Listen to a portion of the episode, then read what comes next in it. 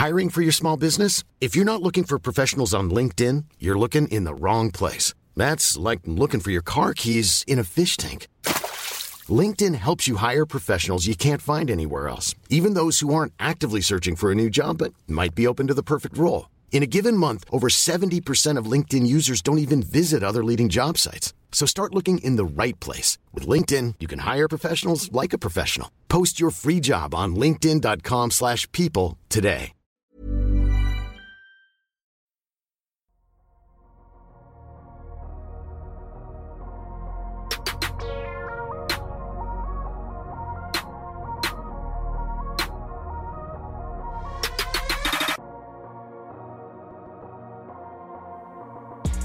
Salut à tous, c'est Adrien, ravi de vous retrouver pour euh, un nouvel épisode du Dunk Hebdo NBA Podcast, un podcast euh, attendu cette semaine. Ben, vous l'avez teasé d'ailleurs hein, la semaine dernière, on a voulu attendre un peu, prendre un peu de recul avant d'évoquer euh, les gros trades de cet été de ce début de saison d'ailleurs, à savoir Lillard et vous l'avez deviné. Mais avant d'y être, avant d'en parler avec moi cette semaine, je viens de le citer, il est une nouvelle fois membre du podcast du jour, c'est Ben. Comment ça va Ben? Ça va très bien Adrien. Effectivement, on a pris notre temps pour en parler de ces deux trades. Donc là, on va pouvoir avoir quelques matchs de recul pour discuter à la fois de l'arrivée de Damien Lillard du côté des Bucks et de James Harden du côté des Clippers. Donc ça va très très bien. Eh bien parfait, troisième membre du podcast euh, de la semaine, c'est euh, l'autre supporter de l'OM d'ailleurs, avec Ben. Décidément, je suis euh, assez mal entouré aujourd'hui, c'est Madiane. Comment ça va Madiane? Eh ben ça va avec un ami supporter de l'OL, trois personnes destinées à souffrir toute cette saison en Ligue 1. Donc intéressons-nous au basket. Intéressons-nous à, la, à, la, balle orange. Euh, nous sommes donc trois, évidemment, hein, du côté des micros cette semaine. Évidemment, côté enceinte ou casque, d'ailleurs. Il y a nos auditeurs, nos auditrices. On vous remercie une nouvelle fois d'être avec nous. On vous souhaite la bienvenue sur tous les supports, euh, peu importe celui que vous avez choisi, hein, plateforme de podcast, euh, YouTube, bien sûr. N'hésitez pas à nous y rejoindre d'ailleurs si ce n'est pas déjà fait. Mais je le disais, cette semaine, Dunk Hebdo va s'attaquer au cas Harden et Lillard, au cas, comme tu le disais Ben, Bucks et Clippers. Pour être un peu plus précis, c'est parti.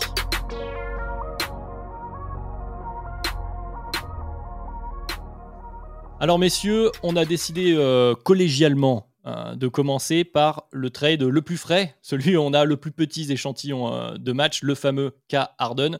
Alors, remise en contexte, après les grandes discussions, on va pas revenir sur toute, toute l'épopée Harden, je vais l'appeler comme ça. Il a finalement été transféré donc aux Clippers en compagnie de PJ Tucker et de euh, Philippe Petroutsef, on va le citer aussi. Et euh, de l'autre côté, Philadelphie a récupéré notamment Nico Batum, Robert Covington, Marcus Morris, KJ Martin et plusieurs picks, avec au milieu une entourloupe du Thunder, bien entendu, dès qu'on parle de pick de draft. Mais la première question, elle va avec le contexte, c'est euh, la temporalité de ce trade. On en parlait un petit peu d'ailleurs avant de lancer l'enregistrement. Ben, je vais te lancer là-dessus. Trade un peu surprenant puisqu'il a eu lieu après trois matchs de saison régulière. Qu'est-ce que qu'est-ce que t'évoques tout ce contexte, en tout cas dans un premier temps, autour de ce trade? Eh ben, ce qui m'évoque, c'est un, une révélation de Shams Charania qui expliquait que les propriétaires d'un côté, Steve Ballmer, euh, des Clippers et le propriétaire des Sixers se sont appelés à un moment et ont plus ou moins accéléré euh, le deal parce que je pense que c'est un deal qu'on ne peut pas comprendre sans évoquer l'aspect hors terrain on, en a déjà parlé à l'occasion du post-mortem des Clippers, mais il faut le réévoquer. Les Clippers vont ouvrir une nouvelle salle la saison prochaine. Voilà le grand projet de Steve Ballmer. À la fois, c'est bien sûr, ça a été d'acquérir les Clippers, mais c'est aussi celui de la salle. Et pour euh, la construction d'une nouvelle salle, il faut créer un peu de d'engouement autour de cette équipe des Clippers qui en manquait. Il faut être honnête, hein, on est sur des saisons qui se répètent, beaucoup de blessures, des campagnes de playoffs un peu décevantes. Et il y a un storytelling qui s'est développé, alors qui est pas très prégnant, je pense, du côté de, de ce côté-ci de, de l'Atlantique, mais qu'il est vraiment beaucoup en Californie pour écouter des, des podcasteurs ou lire des articles de là-bas. Il y a ce storytelling autour des quatre joueurs, donc Paul George, Russell Westbrook, Kawhi Leonard et James Harden, des quatre joueurs qui sont nés dans, dans la zone voilà, Californie, qui ont été, qui ont grandi là, et de faire un peu de ces quatre joueurs les fers de lance de cette équipe des Clippers, c'est un aspect qu'il faut pas euh, dénigrer, qu'il faut pas mettre de côté parce que je pense qu'il a joué beaucoup dans le calcul de, de Steve Ballmer. Après, si on est obligé un peu d'évoquer la position des, des Sixers, il y avait aussi celle d'une franchise qui était un peu prisonnière de sa superstar qui, euh, certes, était revenue dans l'effectif, mais qui voulait clairement pas jouer parce qu'il y avait une relation qui était un peu complètement détériorée, vraiment une relation qui allait mener à, nulle part. Donc, il y avait cette volonté aussi de leur côté d'appuyer pour faire le trade. Donc, effectivement, la temporalité est très très bizarre. Après, on est sur une intersaison étrange un peu du côté des Sixers aussi avec ce qui s'est passé. Donc, bah, c'est intersaison étrange. négociation étrange, temporalité étrange, j'ai envie de te dire. Temporalité étrange, mais début de saison aussi, ce que je voulais, hein, ce, que, ce, à quoi tu me fais, fais penser en, disant tout ça, c'est qu'aussi que ça semblait un peu forcé. On le voyait arriver, euh, ce mm. trade depuis un moment, bien sûr. Et les deux équipes sont toujours dans cette position bon, de négociation entre le gros joueur, la, contrepartie euh, de l'autre côté. Elles ont fini par céder en début de saison plutôt qu'en février, ce qui peut arriver souvent. Peut-être aussi pour une, une raison, voilà, pour toute cette saison, les deux équipes, ça les arrangeait finalement de régler ça plus vite, le plus vite possible pour peut-être avoir le temps de développer des automatismes ou ensuite avoir peut-être du recul pour plus de moves en février. Euh, je ne sais pas, c'est une autre raison comme ça qui me vient. Toi, Madiane, comment tu analyses tout ça? Euh, moi, j'avais une analogie pour ce trade côté Sixers. C'était un peu la position dans laquelle se sont retrouvés les Wolves euh, avec Jimmy Butler qui tente de forcer son départ. C'est que tu n'avais pas forcément envie de le faire, mais du coup, la personne te laisse pas le choix. Sauf que comme tu t'es engagé et que tu as, tu as été obligé de sacrifier des choses. À l'époque, les Wolves avaient sacrifié euh, la Vine et puis du coup, là, les Sixers avaient sacrifié euh, Ben Simmons. Euh, comme tu as sacrifié des choses pour ça, bah, t'as pas envie de le faire. Mais comme la personne ne veut de toute façon rien entendre, bah, tu es obligé de, de, de céder. Mais si tu cèdes tout de suite, c'est peut-être pas un bon signal. Donc je pense que c'est aussi ce qui a fait traîner les choses côté Sixers c'est qu'il n'y avait pas la volonté de, céder immédiatement, mais ils allaient être forcément obligés de céder parce que de toute façon James Harden ne voulait pas jouer. moi je l'interprète aussi comme ça, c'est qu'ils se débloquent un peu plus tard dans la saison, un peu pour pouvoir se mettre dans la position, on a cédé, mais on a tenu quand même assez longtemps la barre en disant non, on n'a pas envie, on n'a pas envie, on n'a pas envie. Et puis ça permet aussi de faire un petit peu de, de, tenter en tout cas de faire monter les enchères. Et puis on a aussi un cas particulier, c'est que souvent dans ce genre de trade, on a deux équipes qui n'ont pas tout à fait les mêmes ambitions. Là, alors c'est pas tout à fait les mêmes également, mais on est quand même sur deux contenders finalement. Philly qui vise les premières places à l'est, après pour aller au bout on verra, et les Clippers qui sont, bah, comme depuis quelques temps, tu le disais Ben, l'objectif des Clippers là depuis euh, euh, le projet euh, Paul George Kawhi, je vais l'appeler comme ça, ça reste d'aller au titre. Donc les deux équipes, ça arrange un peu tout le monde quand même de vite tout mettre en place parce qu'on a une saison qui doit se finir du mieux possible à la fin. Mmh, exactement, il y, avait aussi ce, c'est là où le trade est un peu étrange, c'est que quand, en théorie, s'il y a cette volonté d'aller vite, on aurait pu espérer que le trade soit fait en avant, surtout pour euh, pendant le training camp euh, créer des automatismes. Ça n'a pas été le cas, ce qui explique ce qu'on voit en partie sur le terrain. C'est ça qui m'interroge beaucoup sur les réactions que j'ai pu lire à la fois sur les Clippers et sur les Bucks, notre équipe de la seconde partie. C'est qu'on est face à des équipes qui ont tradé très tard. Alors certes, les Clippers encore plus tard que les Bucks, mais on peut pas s'attendre face à des équipes qui ont chamboulé leur effectif euh, au début de saison, des débuts de saison qui sont déjà très souvent difficiles, d'avoir du beau basket sur le terrain. Donc, moi, je vais pas dire ce qui se passe sur le terrain m'a pas étonné, je dirais juste que je pense que on, devrait, surtout avec cette équipe des Clippers, leur donner un peu de temps. Et c'est ce qu'on va essayer de démontrer, je pense, dans la partie terrain de ce podcast. Oui, c'est ce que peut-être aussi ce qu'on va démontrer dans les deux dans les deux mm. cas du jour, mais effectivement, bah voilà, la transition est toute faite la remise en contexte étant faite, parlons euh, du terrain. Alors on est sur six petits matchs forcément depuis euh, le trade d'Arden aux Clippers, donc un échantillon assez faible, mais il y a déjà pas mal de choses qui sont passées, notamment des changements autour euh, de la line-up du starting five, du 5 de départ des Clippers, puisqu'on a appris il y a, quelques jours maintenant que Westbrook allait accepter, en tout cas au moins temporairement, de démarrer sur le banc, puisque l'association entre les deux marchait pas beaucoup. Alors il y avait un historique bien sûr, mais ils avaient la volonté de se retrouver. Alors Madiane, je vais te lancer maintenant dessus. Qu'est-ce qu'on pense de, ce début de ces quatre grands noms, comme disait Ben, de Los Angeles, de cette association, donc Westbrook, Harden, Kawhi, Paul George? Eh ben, ces quatre grands noms ont, joué 58 minutes ensemble, associés à, à Zubac, qui est un peu le, la seule option qui, pouvait exister. Euh, et euh, c'est l'une des pires line-up que les Clippers sont alignés euh, récemment, avec un net rating de moins 14,1. Et là où c'est très étonnant, c'est l'attaque qui ne fonctionne pas. On parle pas vraiment de, de défense, c'est l'attaque qui n'a pas fonctionné dans ce cas-là, avec des, des, réussites au tir euh, en dessous de tout. On est en pourcentage de tir à 42,6%, donc on est, euh, on est en dessous de tout. Et je pense que ça, c'est lié au fait que euh, euh, Harden disait lui-même je suis un système. Bah oui, c'est le cas. C'est le cas. C'est un joueur qui euh, en est un euh, foncièrement, qui l'a été aux Sixers, malgré tout, même s'il y avait Joel Embiid qui était MVP en titre, c'était très teinté autour de, James Harden. Et le problème, c'est que Westbrook est aussi un énorme porteur de balles. Et, là, il y avait un peu une contradiction euh, qui a sauté aux yeux à tout le monde et qui a sauté aux yeux aussi euh, du coach et du front office, c'est qu'il y avait un problème à gérer et que finalement, ce problème va s'atténuer parce que euh, ils auraient pu, je pense, réussir à trouver un compromis, mais je pense qu'il n'aurait pas été efficace et que là, le compromis trouvé avec un Westbrook qui vient accepter de, de, de sortir du banc permettra à un peu plus Harden de faire système qui, je pense, est une bonne chose au vu des, des, de, de, ce que sont Kawhi Leonard et Paul George. Je pense que c'est une bonne chose qu'ils ont un joueur pour faire système euh, à leur place. Maintenant, oui, Westbrook ne pouvait pas s'insérer dans une telle line-up, c'était absolument contre-productif. C'est pas un assez bon euh, shooter ou joueur off-ball pour, euh, pour euh, rentrer dans les cases euh, autour d'un Paul Handler dominant qui est James Harden. Ce que tu nous dis, c'est qu'il y a enfin, et je, je, le pense aussi, hein, mais c'est qu'il y a un changement d'identité. En fait, ce trade, il implique un vrai changement d'identité, parce que j'ai évoqué rapidement les noms de, de Batum, de Robert Covington et de Marcus Morris. Mais là, ça y est, en fait, ce qu'actent les Clippers en faisant ce, ce trade, c'est la fin de leur période euh, on empile les ailiers, on, peut-être qu'on va jouer en switch all avec, euh, avec tout le monde, peut-être que c'est une leçon des dernières saisons, hein, d'ailleurs, qu'ils ont voulu tirer, euh, et, on sacrifie notre ancienne identité pour une nouvelle, alors qui est peut-être un peu plus classique, mais qui, qui implique d'autres contraintes. Tu l'as dit, Madiane, d'ailleurs, et je l'avais noté, c'est que du coup, en jouant avec, avec Arden Westbrook, deux défenseurs, pas mettre dans un système switch all et des défenseurs sans ballon, disons, inégaux selon les soirs, ça t'oblige de jouer avec un pivot plus classique. Donc tu te retrouves en l'occurrence là avec euh, Zubac puisque Plumlee euh, est encore blessé. Puis tu as Daniel Tice donc, qui fait quelques minutes, mais tu as toujours un pivot ou presque qui joue. Tu peux plus jouer avec un Robert Covington euh, faux 5 défensif. Et tu te retrouves avec des problématiques du coup offensives, parce qu'il y a les deux côtés, mais tu as commencé par parler de l'attaque, donc je vais parler de ça aussi, de spacing. Et le spacing est compliqué à, mettre en place.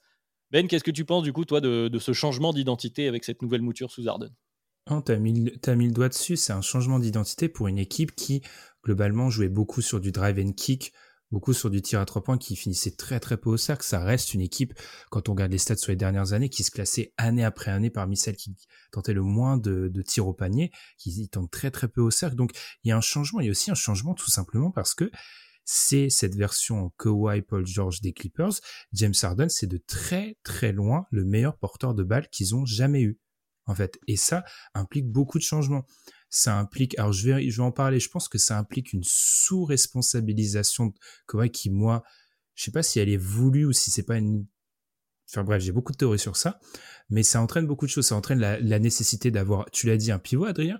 Et ça, c'est un truc qui est très intéressant, c'est que pendant cette période, je trouve que là, il y a une, une faiblesse dans le fait de pas remettre en contexte ce qui s'est passé sur deux trois matchs des Clippers, c'est-à-dire qu'en fait, s'il y avait la blessure de Plumlee, Ty s'était pas encore arrivé, donc il jouait beaucoup avec un small ball, mais c'était plus par défaut en fait que Ty faisait ça.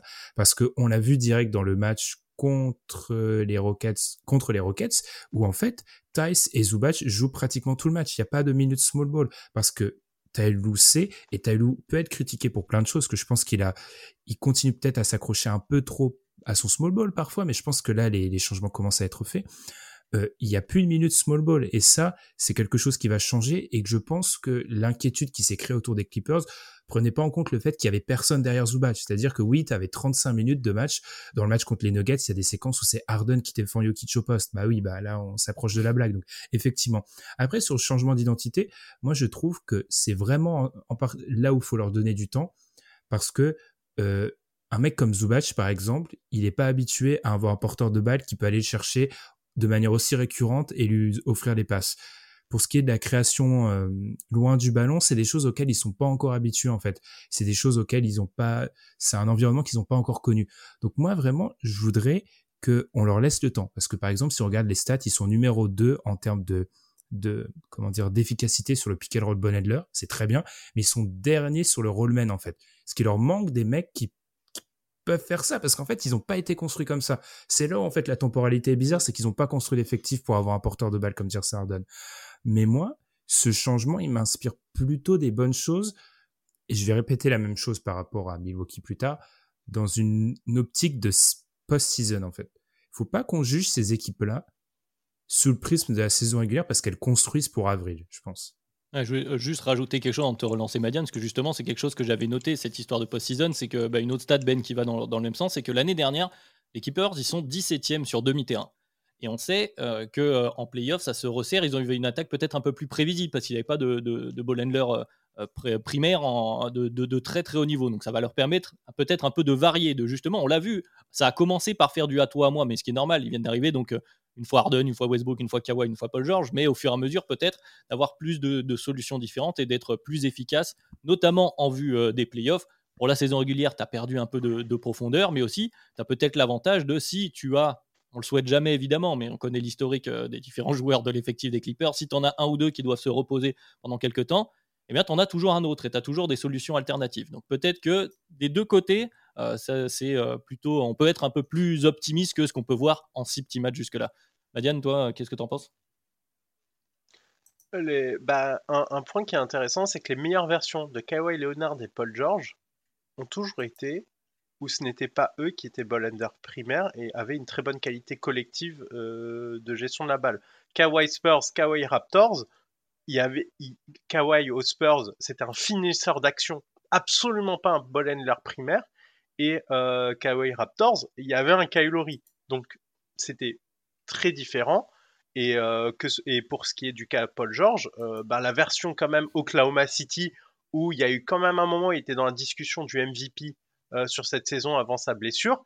C'était une version très forte de Paul George, mais le ball principal était Russell Westbrook. Donc il faut, il faut voir que je pense que cette version-là des Clippers a, effectivement montré un, plancher très bas, mais évidemment l'effectif n'est pas fait pour ça. Et justement l'arrivée de Daniel Tice instantanément après le trade, c'est le signe fort que tout le monde l'a compris au sein des Clippers, ce qui est très bon signe.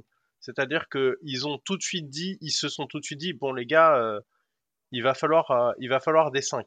Donc déjà, un, euh, ils le savent, et de deux, ben, je pense que c'est celle qui a le plus gros potentiel, parce que Kawhi Leonard et Paul George ont montré par moments dans des matchs décisifs en playoff des faillites, mais des faillites liées au fait qu'ils n'avaient plus le moyen d'être d'être au, sommet de leur art facilement, parce que l'intention était facilement euh, concentrés sur eux et qu'il suffisait de réussir à faire en sorte que la circulation du ballon leur soit plus difficile, l'accès au ballon leur soit plus difficile dans de bonnes conditions, pour que derrière leur qualité de finition euh, s'affaiblisse, parce que ce ne sont pas des de leur élite élite.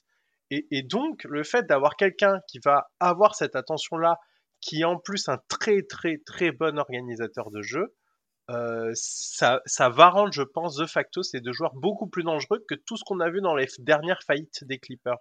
Moi, là où j'aurais un truc à un bémol par rapport à ça, alors l'échantillon est très très court, mais je trouve que Paul George est très très souvent à l'initiation en fait. Euh, je pense au match quand je cite les deux mêmes matchs en fait contre les Nuggets où il fait un très très bon début de match et contre les Rockets aussi où il fait un bon début de match et il s'écroule après. Euh, Paul George, c'est le joueur par match qui touche le plus de ballons du côté des Clippers. Alors, faudra surveiller, parce qu'avec le temps, je pense que ça va s'égaliser, mais en tout cas, sur les six matchs de l'expérience Harden, au moment où on enregistre, il a 63 ballons touchés par match. Moi, ce qui m'embête, pour l'instant, c'est que je vais, je vais du coup axer là-dessus. Kawhi est complètement surresponsabilisé. C'est-à-dire que quand on regarde en termes de ballons touchés, Kawhi est le, dans le quatuor, il est numéro 3.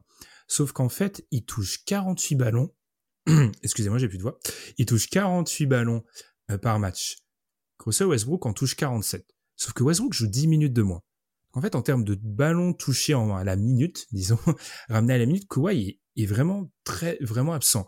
Et encore une fois, parce que c'est leur seule victoire sur le, pour l'instant, dans ce match contre les Rockets, Kawhi tire quatre fois de tête dans le premier, dans le premier cas. Et son deuxième tir, dans le, dans la première mi-temps. Et son deuxième tir arrive avec 6 minutes restantes dans le deuxième carton. En fait, le fait d'avoir un joueur qui a beaucoup la gonfle comme James Harden et d'avoir un d'un côté un Westbrook qui est sur le banc, qui du coup va peut-être demander des ballons quand il sera en alternance avec James Harden, et un, et un Paul George qui est beaucoup à l'initiation, beaucoup au début des actions, fait que Kawhi est sous-responsabilisé. Et moi, c'est un vrai problème que j'ai parce que la version ultime de cette équipe, c'est Kawhi qui est le meilleur joueur sur le terrain. Et pour être le meilleur joueur sur le terrain, il faut quand même qu'il ait le ballon parfois. Donc il a su rétablir, rétablir ça. Par exemple, dans ce match contre les Rockets, il prend beaucoup de tirs dans le troisième et il instaure quelque chose. Mais je trouve que c'est le début d'une équipe qui joue avec quatre joueurs qui veulent le ballon. Mais il faudrait pas que ça vienne à continuer, quoi. Je, trouve qu'il est vraiment pas assez mis en avant. C'est marrant, j'avais, j'avais noté un peu le même type d'inquiétude, mais pas sur la même chose. Tu l'as, que sur Kawhi, moi c'est global sur l'équipe. Il y a quand même, si on la regarde, enfin pour les minutes où tu vas te retrouver en plus avec Westbrook et Harden, ce qui a l'air d'être de plus en plus limité, mais je pense que c'est logique, un souci de spacing en fait, tout simplement. Et c'était déjà le cas euh, la dernière fois qu'on a vu Westbrook et Harden ensemble aux Rockets, et c'est assez ironique parce que euh, ils avaient fini par trade Clint Capella pour récupérer Robert Covington à l'époque. Donc finalement, euh, voilà, on retrouve, on retrouve un des noms, enfin en tout cas qui est parti des Clippers. Donc moi, ce que je me dis, c'est que dans, cette situation, tu as un problème de spacing, tu as envie d'utiliser donc la menace finalement. Tu aimerais avoir une menace catch and shoot de Harden qui joue sans ballon ou de, choses comme ça, où tu vas te retrouver des fois à utiliser euh, Kawhi justement de la même façon dans un corner pour faire peur pour les drives euh, de Harden, etc. Donc effectivement, ça, les limite par rapport à, leur, à leurs compétences. chacun ici là, ou en tout cas leurs compétences principales. Donc moi après, ce que je me dis, c'est que c'est aussi possible qu'au fur et à mesure qu'on avance, un move de début de saison a aussi cet avantage-là, c'est que ils peuvent peut-être réfléchir d'ici février à d'autres choses. Alors le problème, c'est qu'en termes de, flexibilité, là, on commence à être ric-rac de chez ric-rac du côté des Clippers, et, même dire ça, c'est un euphémisme. Donc euh, voilà, mais je, me dis qu'effectivement, il va falloir faire attention notamment à ça, et aussi à qui va terminer les matchs, et euh, bien que Westbrook ait l'air euh, plutôt... comment dire, qu'il accepte jusque-là, de, enfin qu'il ait dit accepter de, jouer sur le banc, de démarrer sur le banc jusqu'au bout de la saison, selon les minutes qu'on lui donne, selon les responsabilités qu'on lui donne, c'est quand même à surveiller parce qu'on a quand même quelques joueurs ici et là avec. Euh, donc, l'ego a déjà, a déjà fait parler, notamment autour de James Harden. On, a, on a euh, plusieurs éléments effectivement euh, qui, sont, qui, sont, qui sont liés en fait à la construction d'effectifs qui n'avaient pas prévu d'intégrer James Harden et, c'est très évident. Ce qui est, un, effectivement, bah, le spacing, bah, c'est compliqué maintenant ça l'était beaucoup moins avant dans leur stratégie drive and kick, mais forcément, comme ils ont tout envoyé pour récupérer Harden, ben, ils ont, quasi personne. Et de deux aussi, c'est sur ce poste de pivot où là, par contre, euh, vu qu'on parle euh, de, de, de playoff, parce que clairement, le but c'est de gagner avec cette équipe et tout autre résultat que gagner avec cette équipe, aller à la ça dépend de comment tu perds en finale, finale de conf. À partir de finale de conf, on peut considérer que ce n'est pas un échec, mais euh, attention au facteur pivot, parce que le facteur pivot, si tu affrontes, imaginons par hasard, les Dallas Mavericks, euh, J'allais dire les Dallas Mavericks. J'aborde pas la question des Nuggets parce que, I tu perds contre les Nuggets en finale de conf. Est-ce que c'est vraiment un échec? Voilà.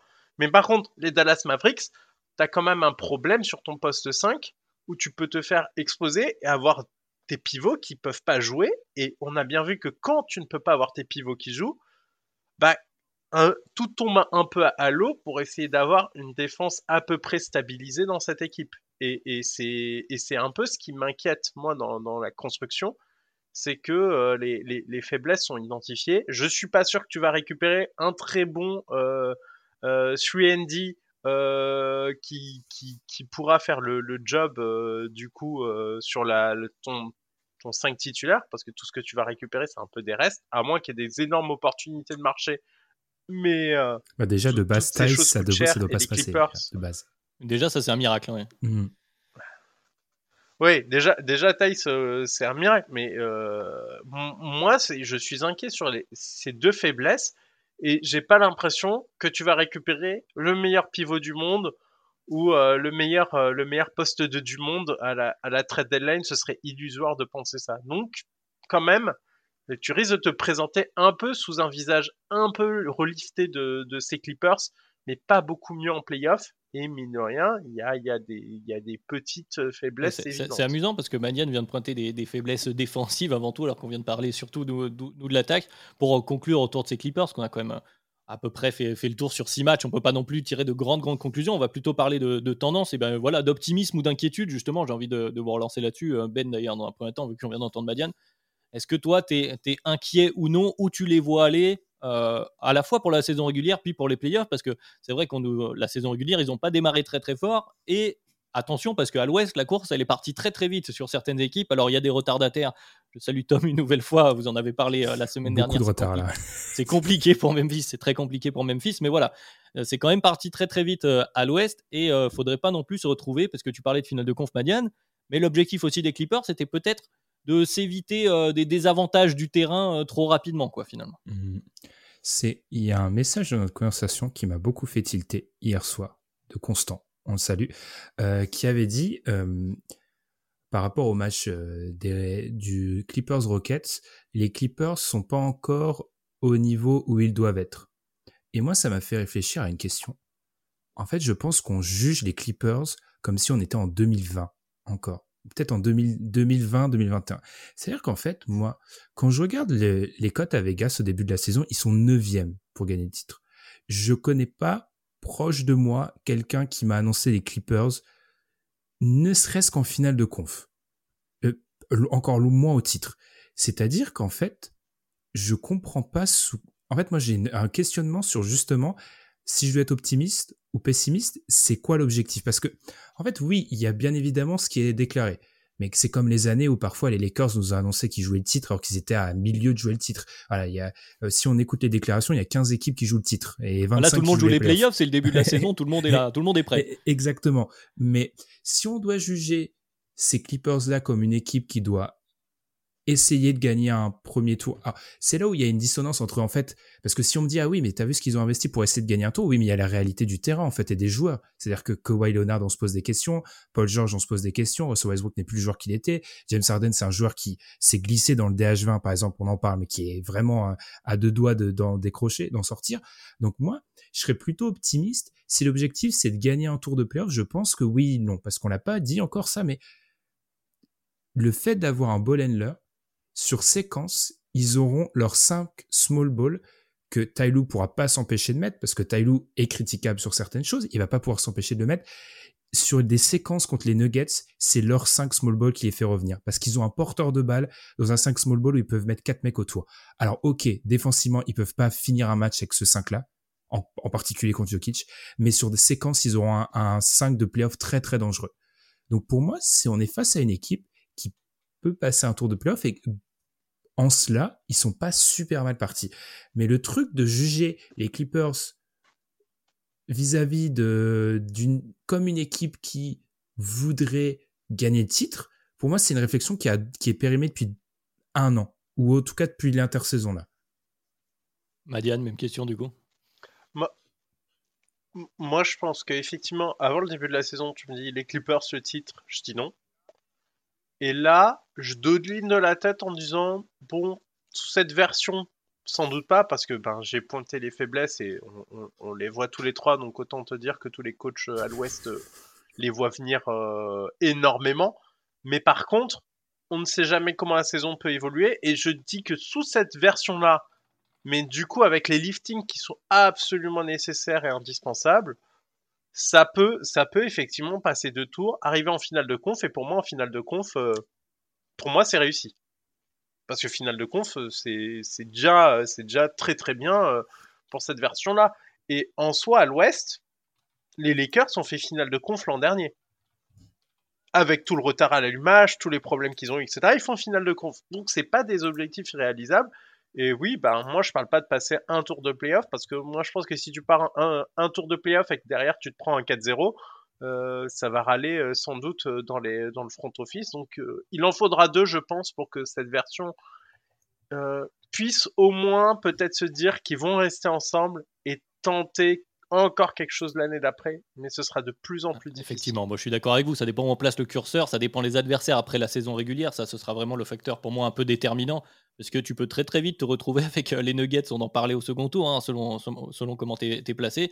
Après, il y a quand même, je trouve qu'en playoff, souvent on parle de, de, rotations qui sont un peu plus serrées, à 7-8 joueurs, alors peut-être qu'ils ont perdu en ailier, etc., il y a les faiblesses qu'on a pointées, mais si tu limites à 7-8 avec euh, les Terrence Mann, Norman Powell, euh, les, deux pivots, je trouve ça correct. Les Clippers, c'est pas les pires. Euh, donc, ils ont, voilà, selon comment ça se goupille, selon la chance, selon qui est disponible, selon comment, comment tout ça prend, prend un peu de synergie, on peut espérer pour eux, voilà, comme tu disais, Madiane, passer un ou deux tours. est-ce que tes deux pivots pourront rester sur le terrain? Parce qu'il y a compte beaucoup de monde ils pourront. Et je te grille ta transition, Adrien, mais on n'a pas cité son nom, mais PJ Tucker, par exemple, tu vois, pas viable. Oui. Pas viable. Oui. Parce qu'il y a ah, trois ans, il y a trois ans, ce serait très cher. le Ball 5, par exemple. Exactement. mais pas viable avec un 5 traditionnel. Voilà, comme ça on aura cité pratiquement euh, tous les noms importants des Clippers, mais effectivement, transition un peu plus, euh, un peu plus boitante, mais parlons d'une équipe qui, elle, vise le titre ou rien, hein, pratiquement, je pense qu'on peut le dire, malgré donc euh, un échec la saison dernière. On en a beaucoup parlé, vous en avez beaucoup entendu parler, les Bucks, bien sûr, les Milwaukee Bucks qui ont fini par récupérer. Alors, la surprise générale, peut-être pas, mais tout de même, c'était assez surprenant de voir Lillard qui était annoncé du côté de la Floride pendant très très longtemps, lui finalement se retrouver du côté des Bucks alors, je vais reciter rapidement les différents noms et les différentes équipes euh, impliquées. On va pas revenir sur tout le monde, bien sûr, mais donc Milwaukee récupère Damien Lillard, ça c'est le principal. Portland s'est glissé là pour récupérer Drew Holiday, qui ensuite est reparti euh, du côté des Celtics, mais aussi euh, donc DeAndre Ayton, Toumani Camara et des pics en veux-tu, en voilà, avec des swaps. si vous voulez aller voir les détails, je vous invite à les lire, ce sera beaucoup plus clair qu'à l'oral. Et Phoenix aussi était là-dedans, puisque vous avez entendu DeAndre Ayton, Phoenix qui a récupéré Jusuf, Nurkic, Grayson Allen. Nasir Little, Little pardon, et Keyon Johnson. Voilà pour les noms d'un grand trade. Mais surtout, j'ai envie de vous lancer, de te lancer, euh, Ben, sur eh ben, les grands changements du côté des Bucks aussi. On a parlé de changement d'identité du côté des Clippers. Alors là, on va peut-être pas changer d'identité, mais l'équipe a été remaniée globalement du côté euh, des Bucks. J'avais noté dans la, rotation de la saison dernière, on avait évidemment joué Holiday, mais les Grayson Allen, vous en avez entendu parler, on a perdu Grayson Allen, on a perdu Joe Ingles, on a perdu Javon Carter, qui est du côté de Chicago maintenant ou encore euh, Wesley Matthews. Alors, ils n'ont pas tous contribué à, la même, euh, de, la, de la même façon, bien sûr, mais on a quand même changé beaucoup de choses et on a aussi changé le coach. Donc, un début de saison peut-être qui a été décevant pour certains observateurs, Ben, mais finalement, il est un peu tôt pour tirer la sonnette d'alarme. Beaucoup trop tôt. Alors franchement, on aurait parlé des, des Bucks il y a même de sera une ou deux semaines, je me serais énervé. Pourquoi? Euh, Parce que, alors remontons un peu en arrière. Les fidèles du podcast s'en souviendront, on a fait les post-mortem il y a quelques mois de ça, et on a fait le post-mortem des Bucks qui était un peu morose quand même. On expliquait que bon, on est face à une équipe où peut-être le tic-tac Giannis allait s'activer bientôt, parce qu'il allait, il allait arriver à, la fin de son contrat, qu'on voyait pas trop les changements qui pouvaient être faits, qu'il y avait la situation de Brook Lopez, qui posait question, celle de Chris Middleton. On est donc à la mi-novembre. Faisons le bilan. Mike Budenholzer a été euh, limogé, remplacé par Adrian Griffin. On ouvrira le dossier juste après. Moi, je m'amuse de voir que tout ce qui a été le fondement des critiques envers Budenholzer, justement, Griffin essaye de les corriger, avec plus ou moins de résultats. Mais bon, passons. Janis a été prolongé c'est quand même un peu important, comme c'est pas un détail dans l'histoire, c'est quand même super important d'avoir prolongé le deuxième meilleur joueur de ton histoire ou le premier, ça dépend, on va pas faire le débat. Et ensuite, tu as ramené dans une équipe où personnellement on pensait qu'il y avait aucune marge de manœuvre, tu as ramené un top 15 NBA qui s'ajoute à un coach qui a complètement renouvelé l'effectif, le staff, parce qu'on n'est pas sur un coach assistant qui a été qui a réussi à avoir une promotion à l'intérieur de la franchise, mais on est sur un coach assistant d'une autre franchise qui a donc ramené un staff nouveau. Il y avait Terry Stotts qui avait déjà du côté du coaché du côté des Bucks, il est plus là. Il y a Joe Prunty qui avait déjà coach, coaché du côté des Bucks, mais avant l'ère Budenholzer. Donc en fait, tu as révolutionné une partie de ton effectif, tu as révolutionné ton coaching staff. L'effectif, j'en parle même pas, mais il y a une dose de jeunesse qui a été implantée. Et du coup, qu'est-ce qu'ils font? Ils se rétament sur les premiers sur les premiers jours et les premiers matchs. On va en parler, il y a plein de raisons à cela, mais les Bucks, ils jouent pas leur saison au 15 novembre en fait. Les Bucks, on jugera de leur saison en juillet. Je ne comprends pas vraiment l'inquiétude. Alors on va revenir. Oui, défensivement, Adrian Griffin, elle a un peu joué à l'apprenti sorcier. Il a tenté des trucs qui étaient pas très très inspirés. En fait, on lui a dit bon, alors Budenholzer, il a joué en drop pendant 4 ans. On veut des nouvelles choses. Ok, drop, zone. Euh, euh, on fait aussi euh, sortir Brook Lopez au large, etc. On fait tout les gars mais il faut pas s'inquiéter. Ils sont déjà troisième à l'Est alors qu'ils ont fait un début de saison entre guillemets catastrophique. Pas d'inquiétude.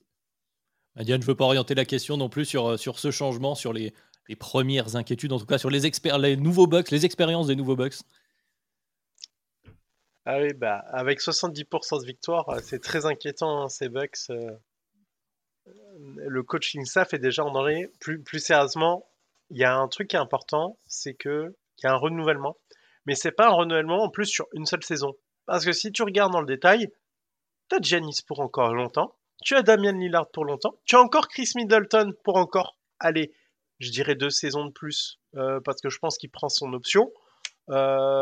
T'as encore Book Lopez l'an prochain, t'as encore Bobby Portis l'an prochain, t'as encore Pat Connaughton l'an prochain. Et en fait, t'as toute ton ossature, elle est là pour deux ans.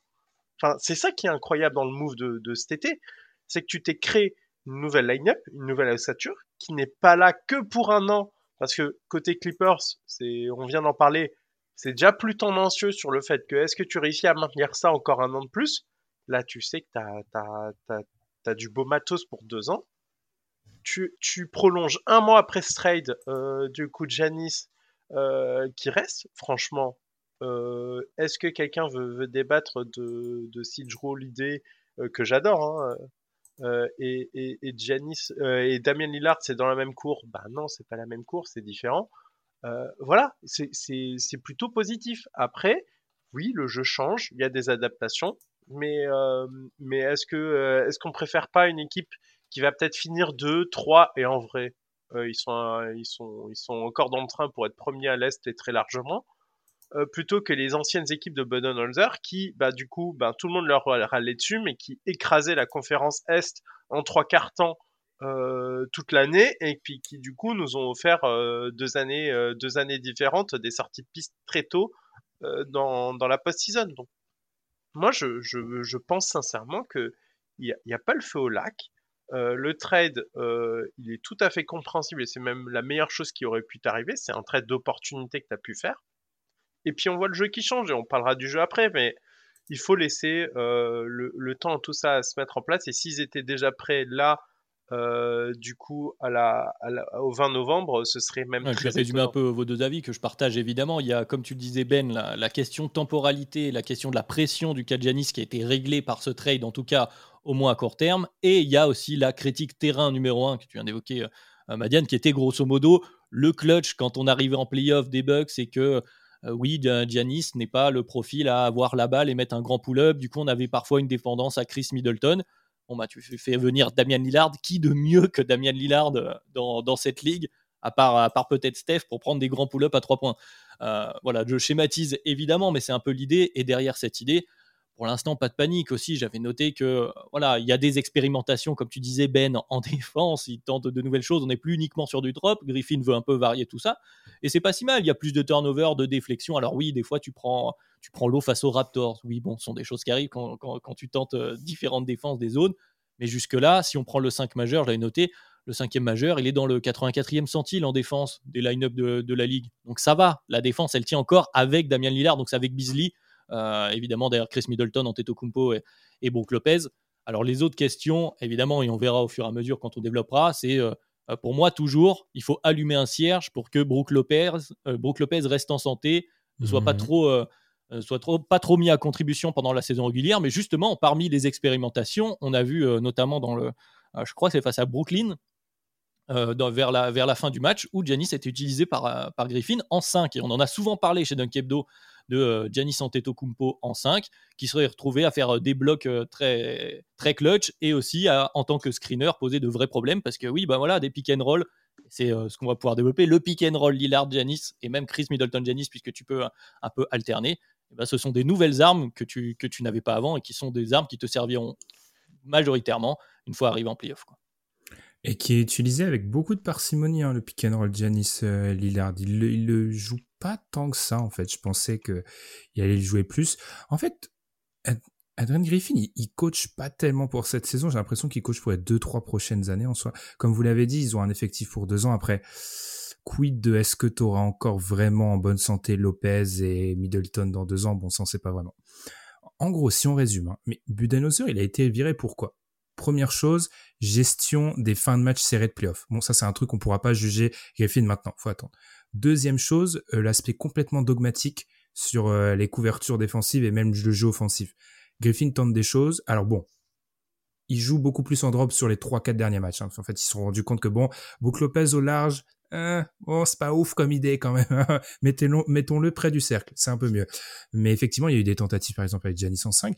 Et dernière chose, et qui est pour moi la plus importante, hein, c'est l'aversion de Budenholzer envers les jeunes joueurs. Il fait pas jouer les jeunes. C'est très intéressant ce que tu as dit, Adrien, sur les mecs qui sont partis. Joe Ingles, 450 ans en 35. Wes Matthews, autant. 30, bref. Allen, Grayson Allen un peu plus jeune, etc. Javon Carter aussi, 20, 27, 27, 28.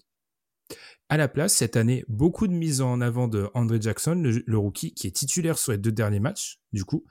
Euh, Marjon Beauchamp, blessé à l'heure actuelle, mais ils veulent le mettre en avant aussi.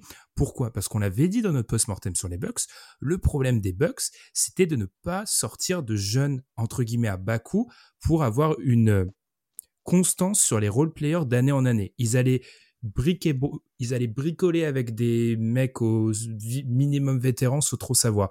Et ça, ça prend du temps. C'est-à-dire que le jeune Jackson, il a André Jackson, il a pas de tir en fait pour l'instant. Alors moi, je suis pas NCAA, donc c'est les premiers que j'ai vus. Il a pas vraiment de tir. Par contre, il apporte de l'énergie.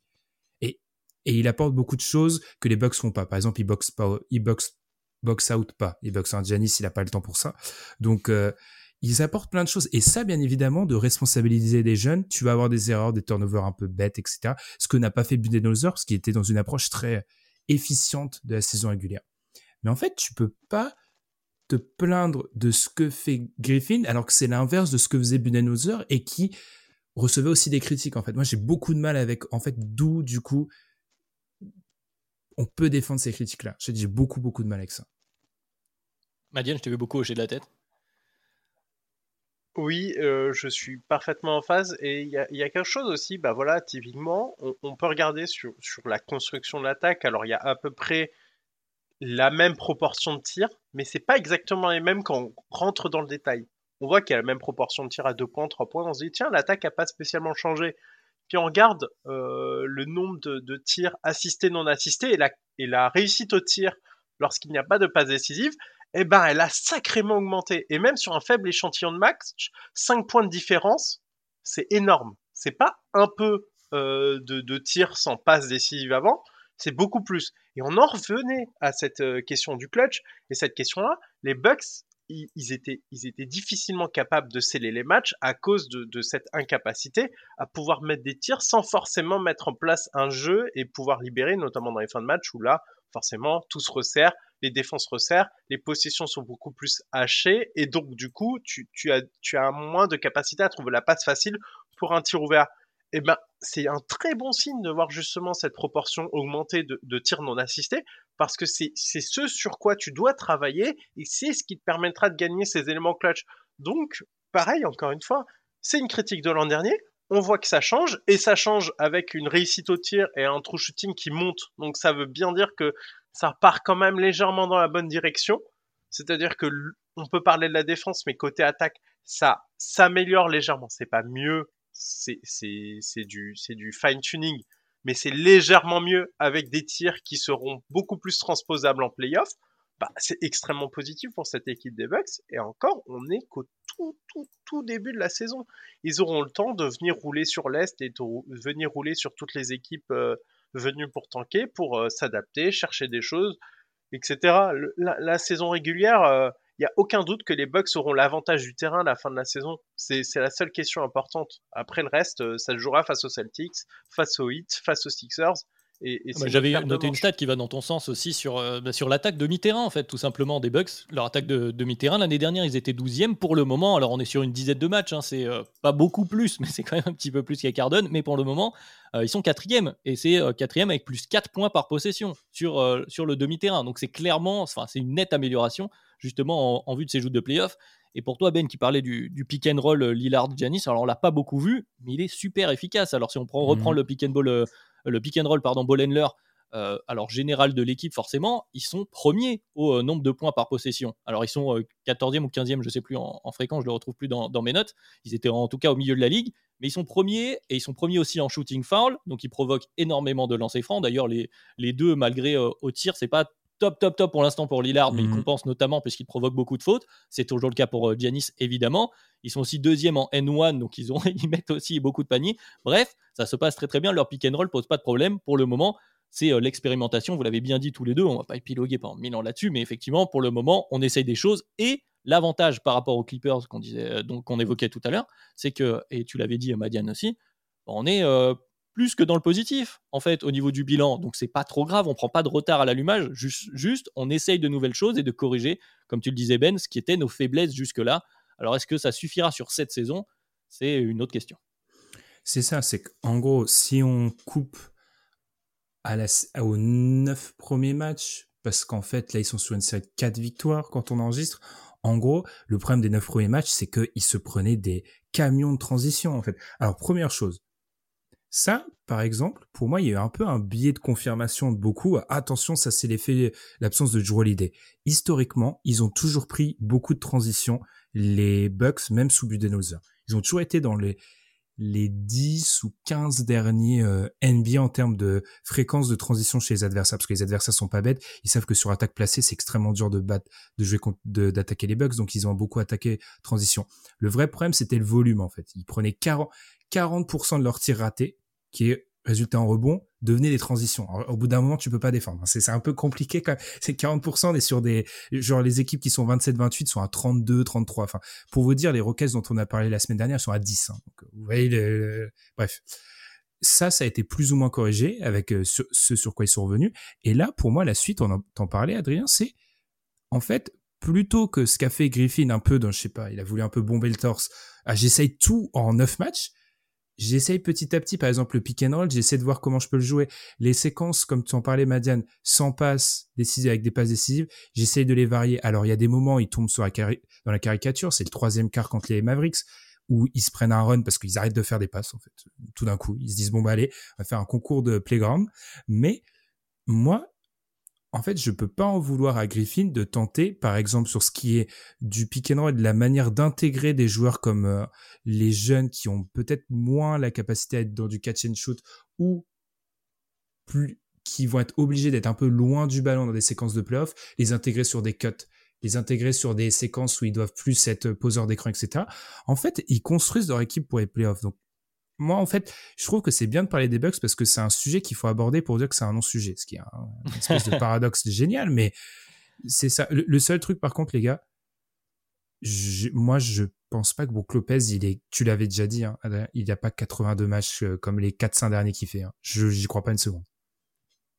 c'est pour ça que justement l'expérience Giannis en 5, on est peut-être amené à la revoir, notamment voilà, c'est ce qui peut-être te permet aussi de quand tu fais jouer les jeunes. Après il y a Bobby Portis, mais euh, la rotation au poste 5, tout comme la rotation au poste 1, parce que euh, c'est aussi quelque chose qu'on a vu avec ce trade, c'est que bon, tu as récupéré Cameron Payne euh, quelque part dans les free agents, mais il faut faire attention à la main. Alors il te reste toujours, après tu pourras jouer comme tu jouais avant, entre guillemets, avec Chris Middleton, s'il n'est pas trop blessé, et Giannis, mais voilà, il y a peut-être quelques inquiétudes à voir au niveau de la profondeur ici et là. Est-ce que ça t'inquiète toi d'ailleurs, Madiane? Oui, oui, c'est peut-être le, point où bah, forcément ils ont plus euh, la, capacité de, sortir plus de joueurs. Et forcément, c'est toujours la théorie de Tom. Quand un joueur se blesse, c'est le remplaçant. Sauf que là, le remplaçant, il est d'encore moins bonne qualité. Et c'est un truc qu'ils avaient moins avant. C'est je, je, lors de leur, leur conquête du titre, je, n'ai plus exactement en mémoire qui se blesse, mais c'est un joueur important de leur rotation. Euh, ah, ça m'échappe. Euh, c'est pas Pat Connaughton qui se blesse Peut-être, j'avoue, je l'ai plus en tête non euh, plus. pendant leur run vers le titre. Bon, ils ont quand même un joueur important de la rotation qui se blesse et ils arrivent quand même à jouer. Je, ne sais plus le nom et euh, ça va. Mince, j'ai oublié de le noter. Mais du coup, voilà, typiquement, ils perdent un joueur de leur rotation, mais ils arrivent quand même à jouer.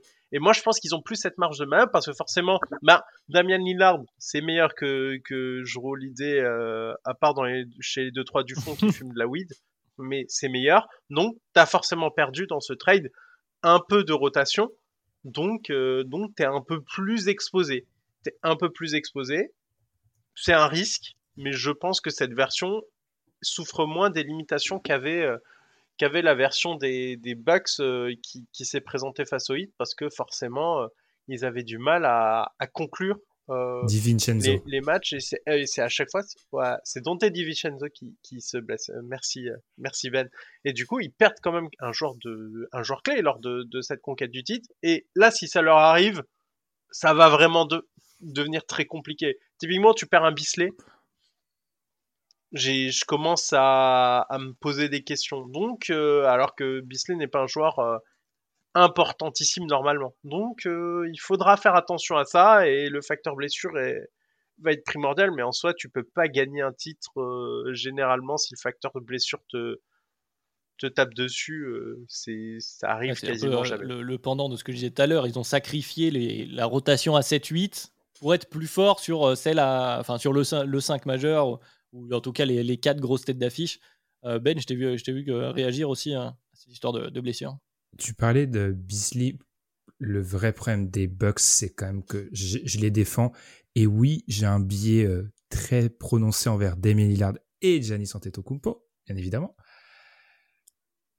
Le, point of attack, c'est un peu compliqué quand même. Et ils auront besoin que...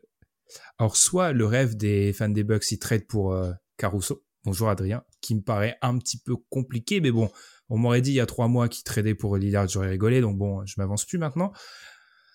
Mais oui, c'est le seul truc qui m'inquiète un peu, c'est-à-dire que oui, Damien Lillard va devoir avoir un très très bon rendement sur ce qui est de la, sur ce qui est de les, du basket de playoff si euh, ils sont autant en difficulté. Mais ça, c'était une, c'était une partie de l'équation qu'on avait déjà intégrée dès le trade. Donc pour moi, c'est c'est pas quelque chose de nouveau. Je vais je vais citer euh, Seth Partnow qui est dans le podcast de The Athletic qui avait sorti un podcast justement au moment où les Bucks étaient vraiment dans le dans le plus bas et qui avait dit moi par exemple sur la défense ma surprise c'est pas qu'elle soit moins bonne c'est qu'elle soit mauvaise. Et c'est pour ça en fait c'est pour moi ça résume un peu la clé des Bucks c'est que s'ils ont une moins bonne défense mais que dans le clutch comme ils l'ont montré dans le match contre Dallas ils sont beaucoup plus viables parce qu'ils ont un mec qui peut pull up, à 9 mètres c'est le deal il est bon en fait. C'est validé. Le choix est validé. C'est ça la question. Après il y a eu beaucoup de questions sur le début de saison de Lillard au tir. Il a aussi mal démarré, démarré en 2021-2022 bon, moi, je sais pas vous, mais je m'inquiète pas de ouf. ça, va. Non, c'est sûr. Mais sur ton histoire du point of attack, ce qui est aussi intéressant, c'est que comme tu le disais, il le savait au moment du trade. Tu sais ce que tu fais. Peut-être qu'il y a aussi une analyse de, de, comment dire, de la conjoncture, c'est-à-dire de la conférence Est au final. Et c'est vrai qu'à l'Est, et peut-être pas là où tu as le, les points of attack au poste 1 qui te font le plus peur. Alors évidemment, il y a Tyrese Halliburton, peut-être qui est le premier qui va venir en tête. Il faut faire attention aux Knicks avec Jalen Bronson. Et les Cavs. Euh, grosso modo. Après, on verra si, les Hawks arrivent à se reglisser, mais pour le moment, ils sont un peu loin derrière. Ça dépend Maxi aussi. Oui, ça dépend, où tu... voilà, ça dépend où tu mets Maxi. Mais en tout cas, la plus, tes, gros euh, euh, rivaux, ils sont voilà donc les, les Sixers, mais aussi les Celtics. C'est peut-être pas là où tu as le plus de problèmes, mais justement, tu vas te retrouver face à ton joueur leader. Ça peut être intéressant dans, dans, dans cette optique-là. Mais en tout cas, voilà. Au global, c'est peut-être pas où là tu as le plus de risque de prendre vraiment, de prendre très très fort l'eau sur le point of attack. Ça reste compliqué, on est bien d'accord que de toute façon en NBA, euh, en NBA en 2023, 2023-2024, si tu n'as pas une bonne défense du point of attack, tu peux vite te faire déborder. Mais peut-être qu'ils se disent que, comme tu dis, dans l'échange de on perd la défense pour gagner le grand pull-up, on a l'avantage d'être à l'est et d'avoir peut-être moins de chances de croiser euh, un, Luca qui, ou un Shea Alexander ou, euh, un De'Aaron Fox, enfin quelqu'un qui va vraiment appuyer très très fort sur la défense du point of attack. Et, quel est ton, ton adversaire? Parce que en soi, on a cité, à part, euh, bah, du coup, à part les Celtics, est-ce que une des autres équipes est vraiment contender? Pas vraiment. Si, si, tu perds contre une des autres équipes, tu, c'est un échec. C'est un échec. Euh, Est-ce que c'est pas sur ce facteur-là aussi que tu perdras Enfin, es censé dominer tellement sur les autres facteurs que tu pourras pas te cacher derrière ça. Mais mais t'as déjà perdu contre, contre, justement pas les Celtics. Oui, contre les dieux de Miami. déjà perdu contre pas les Celtics. Ah bah, vu leur réussite au tir sur la série, oui, euh, les, les zombies, les zombies. Moi j'adore le, l'expression les zombies.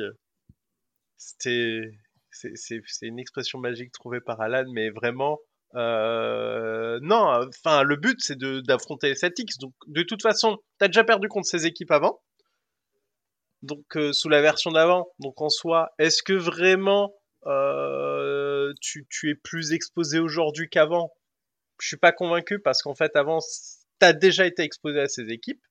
Et, contre, les Sixers, euh, ils sont à deux doigts de sortir aussi. Hein. Donc, euh, c'est pas que le hit. Hein. Euh, enfin, les, Sixers, c'est compliqué aussi. Donc, euh, non, moi, je pense que c'est une, une bonne chose de d'essayer de, différemment parce que on rappelle le post-mortem, mais quand on en sort, on se pose la question de comment est-ce qu'ils vont faire pour se renouveler suffisamment pour redevenir un contender sérieux. Ils le sont de nouveau, ils ont quelque chose de nouveau. Donc, euh, moi, je pense que ça, ça évolue dans le très bon vu qu'on a déjà euh, parlé inquiétude, optimiste, on va pas conclure là-dessus, mais justement, Ben, peut-être que la formule de Madiane est bonne, c'est que finalement, en fait, ce qui est surtout positif là-dedans, c'est que par rapport à là où on était au début de l'été, on a retrouvé de l'optimiste à, court terme, en tout cas court moyen terme même, du côté des Bucks, et on n'a plus peur de la fin de l'ère Janis qui arriverait plus tôt que prévu, quoi, finalement. C'est ça. C'est parce qu'en fait, il faut se rappeler à l'été, il y avait, euh, surtout au moment après le, la, limogeage de Budenholzer, avant l'embauche de Griffin, il y avait donc ce moment bizarre où oui, je tiens à le dire parce que je vois que c'est souvent répété. Oui, Mike Budenholzer est un, excellentissime coach. Le problème de Budenholzer, on l'a déjà dit, c'est que ses faiblesses te tuent sur une série de playoffs en fait. C'est-à-dire que c'est un magnifique euh, c'est peut-être le coach qui a le meilleur plancher de la NBA, peut-être sur la saison régulière. En fait, c'est un magnifique artificier pour la saison régulière, mais ça, ces problèmes de gestion de fin de match, etc., te tuent. Donc, et ce manque d'adaptation, peut-être. D'adaptation, exactement. Donc, tu étais dans cette situation où tu perdais un très bon coach, tu étais un peu dans l'inconnu, et tu avais, le, on l'avait dit, le tic-tac de Janis. Là, tu es dans une situation où tu as deux mecs du top 15 des H20. C'est la seule équipe qui a ça avec les Lakers et le supporting cast est pas de la même qualité des deux côtés. Donc, t'es plutôt bien positionné, on va être honnête, dans une conférence Est où c'est ça l'avantage de la conférence Est, on va être honnête. Ils peuvent tester autant qu'ils veulent, ils seront top 3 en fait. Enfin, je vois pas trop de monde où ils sont pas top 3. Et dernière chose qu'on n'a pas dit, euh, alors c'est pas encore le cas parce qu'ils continuent de se faire détruire dans les minutes où Giannis joue pas mais ils ont cet espoir d'être beaucoup plus viables dans les minutes sans Giannis. Ça commence à s'améliorer. sur les 4-5 derniers matchs, il y a un match que Giannis manque et où il tourne. Il faut un run sans Giannis ni Lillard dans je sais plus quel des matchs. Donc ça commence à avancer. Mais ça, ce fait de se dire on est de moins en moins Giannis dépendant, qui aurait pu l'imaginer au début de l'été? Donc c'est un franc succès pour eux de là où il part en fait. C'est ça aussi dans des questions de jugement des équipes. Regardons où elles étaient au moment, au début de l'été, regardons où elles sont maintenant. Moi, je trouve que c'est un franc succès pour les Bucks. Et euh, oui, moi, je l'ai dit au moment du trade, c'est mon favori pour le pour l'Est. Je maintiens que ça reste mon favori pour l'Est. Et il y a, y a, un truc sur lequel il faut s'habituer quand on juge des équipes. Et ça, je sais que c'est très dur parce que même moi, j'ai du mal avec ça. Et, et c'est terrible. Mais on n'est plus à l'ère des Cavs et des Warriors. On n'est plus mmh dans cette ère-là. Avant, pour gagner un titre, il fallait être parfait. Mais si on n'était pas parfait de chez parfait, bah, rentre chez toi, de toute façon, euh, ça sert à rien.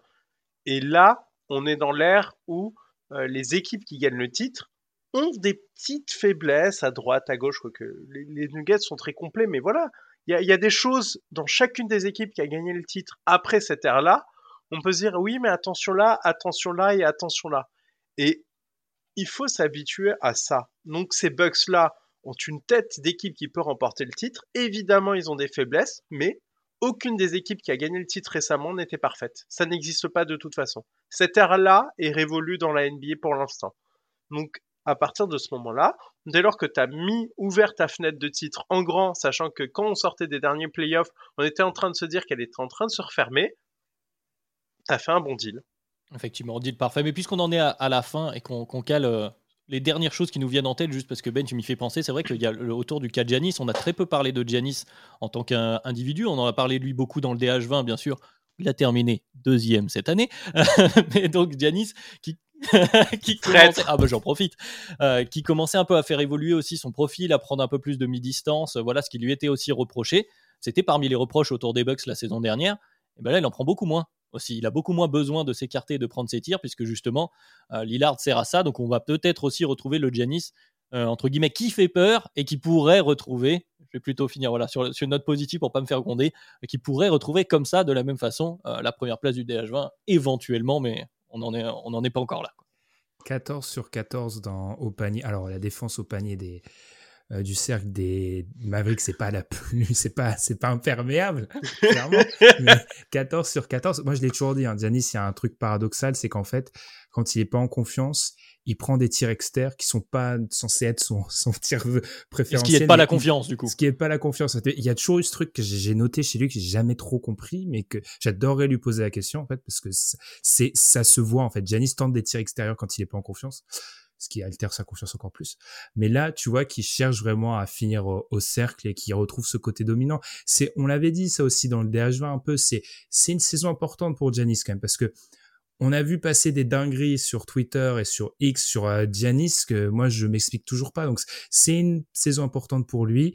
Euh, il a resigné c'est une saison où ils doivent, ils doivent aller en finale de conf. En fait, faut aussi se dire que je pense que dans la tête des fans des Bucks et surtout du des proprios des Bucks, plus que le titre, il y a ce truc de se dire dans la bulle, on sort au premier tour alors qu'on est les favoris à l'est. On sort au premier tour l'année dernière alors qu'on est les favoris à l'est. Peut-être que plus que de gagner euh, le titre au final, faut peut-être arrêter les désillusions. Et ça permet aussi de faire un refresh mental aussi, de changer peut-être la, mouture de l'équipe pour éviter, voilà, mhm. retrouver une culture de la gagne. Tiens, Madiane, pour citer euh, une équipe dont on a parlé un peu plus tôt. Alors, on va arrêter, je vais arrêter d'ouvrir des parenthèses euh, ici et là. On va, on va conclure. On arrive à l'heure. Finalement, on l'a fait. Heure de podcast euh, pour aujourd'hui. On est dans les temps cette fois-ci, en tout cas à peu près. donc, un podcast pour tempérer finalement les inquiétudes. Hein, au final, que ce soit du côté des Bucks, où on est beaucoup moins inquiet forcément, mais même du côté des Clippers. Évidemment, on aura l'occasion de refaire un point peut-être sur ces deux équipes, mais aussi sur tout le monde avec le 4 quarts qui arrive vite. Je ne sais pas si tu as le calendrier en tête, Ben, euh, la première épisode du 4 quarts. Moins vite que prévu parce que ah, vous n'étiez pas la semaine dernière. Alors, je révèle des off. On se disait aussi, nous, ah, le 4 quarts, il va arriver vite. Sauf qu'en fait, il y a une pause à cause du in-season tournament. Donc, en fait, il va pas arriver si tôt que ça. Ah, alors, pour ceux qui sont pas sur YouTube, Adrien a fait un grand, un grand geste de dépit. Donc, oui, bon, le In-Season Tournament, vous avez le podcast de la semaine dernière pour voir que c'est pas, c'est pas chez Duck Hebdo qu'il a le plus grand nombre de fans, même s'il y a Gabin qu'on salue. Ah, ah, ah, attendez, est-ce que quelqu'un a suivi les groupes? Attendez, mais je suis super hypé, je vais regarder où ils en sont. on, devrait insérer un petit audio de Gabin là, parce que chez nous, il y a Gabin qui est hype. Euh, il faut, faut rendre à ses... Peut-être qu'on est trop vieux, hein, tout simplement, pour s'hyper. C'est comme les courses sprint en F1, ça sert à rien. on arrive aux, comparaisons approximatives. Donc effectivement, voilà. Donc pour le 4 quarts, ça prendra un peu de temps. Voilà, on va peut-être devoir euh, reparler de ce fameux in-season tournament. On vous prépare aussi d'autres sujets. On a d'autres sujets en tête, bien entendu. En tout cas, merci à tous ceux et toutes celles qui nous ont écoutés euh, une nouvelle fois cette semaine pendant une heure. J'espère que vous avez passé un très bon moment. Évidemment, on vous souhaite encore une excellente suite de saison, peu importe quelle équipe vous supportez. Bon courage à ceux euh, de fin de classement, aux camarades de la Bulls Nation au passage. aux amis aussi des Grizzlies, euh, tout ça. Et des Pistons, les gars, parce que les Pistons, on va en parler un jour. Hein. on va en parler. Oui, bah de toute façon, le début de saison chez Dunk Hebdo, et je finirai par ça, souvent on essaye de parler un peu plus des équipes en difficulté, les équipes qu'on ne retrouve pas en fin de saison. Donc on aura l'occasion euh, de reparler de tout ça. On se donne rendez-vous dans une semaine. Merci Madeleine, merci Ben, et puis euh, bonne fin de journée. Salut Merci Adrien, salut Tchuss Ça allait partir à la fin.